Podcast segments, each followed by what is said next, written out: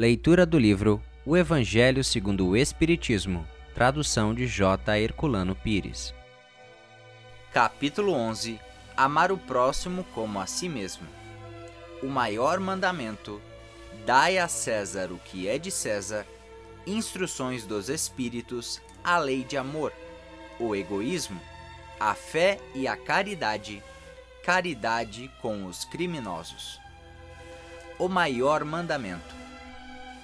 Mas os fariseus, quando ouviram que Jesus tinha feito calar a boca aos saduceus, juntaram-se em conselho, e um deles, que era doutor da lei, tentando, perguntou-lhe: Mestre, qual é o maior mandamento da lei? Jesus lhe disse: Amarás ao Senhor teu Deus de todo o teu coração, e de toda a tua alma, e de todo o teu entendimento. Este é o maior e o primeiro mandamento. E o segundo, semelhante a este, é: Amarás ao teu próximo como a ti mesmo. Estes dois mandamentos contêm toda a lei e os profetas.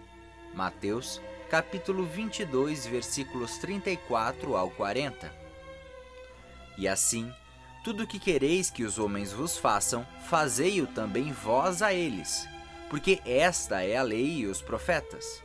Mateus capítulo 22, versículos 7 ao 12. Tratai todos os homens como quereríeis que eles vos tratassem. Lucas capítulo 6, versículo 31.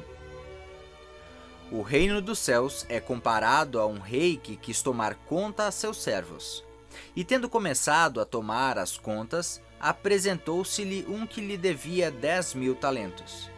E como não tivesse com que pagar, mandou o seu senhor que o vendessem a ele, e a sua mulher e a seus filhos, e tudo o que tinha, para ficar pago da dívida. Porém, o tal servo, lançando-se-lhe aos pés, fazia-lhe esta súplica: Tem paciência para comigo, que eu lhe pagarei tudo. Então o senhor, compadecido daquele servo, deixou-o ir, livre, e perdoou-lhe a dívida. E tendo saído este servo, encontrou um de seus companheiros que lhe devia cem dinheiros, e lançando-se-lhe a mão à garganta, o asfixiava, dizendo-lhe: Paga-me o que deves. E o companheiro, lançando-se-lhe aos pés, rogava, dizendo: Tem paciência comigo, que eu te satisfarei tudo. Porém, ele não atendeu retirou-se e fez que o metessem na cadeia até pagar a dívida. Porém, os outros servos, seus companheiros, vendo o que se passava, sentiram-no fortemente e foram dar parte ao seu senhor de tudo o que tinha acontecido. Então o fez vir seu senhor e lhe disse: Servo mau, eu te perdoei a dívida toda porque me viestes rogar isso. Não devias tu, logo, compadecer-te igualmente do teu companheiro, assim como também eu me compadeci de ti? E, cheio de cólera, mandou o seu senhor que o entregassem aos algozes até pagar toda a dívida. Assim também vos tratará meu Pai Celestial, se não perdoardes do íntimo de vossos corações aquilo que vos tenha feito vosso irmão. Mateus capítulo 18, versículos 23 ao 35.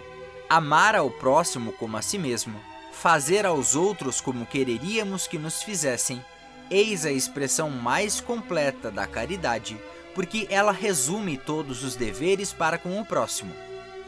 Não se pode ter, neste caso, guia mais seguro do que tomando como medida do que se deve fazer aos outros o que se deseja para si mesmo. Com que direito exigiríamos de nossos semelhantes melhor tratamento, mais indulgência, benevolência e devotamento do que lhes damos? A prática dessas máximas leva à destruição do egoísmo. Quando os homens as tomarem como normas de conduta e como base de suas instituições, compreenderão a verdadeira fraternidade e farão reinar a paz e a justiça entre eles não haverá mais ódios nem dissensões, mas união, concórdia e mútua benevolência. Muito obrigado por assistir o nosso podcast. Se você gostou, deixe seu like e compartilhe. Dessa forma, poderemos juntos espalhar cada vez mais a luz do Cristo Consolador.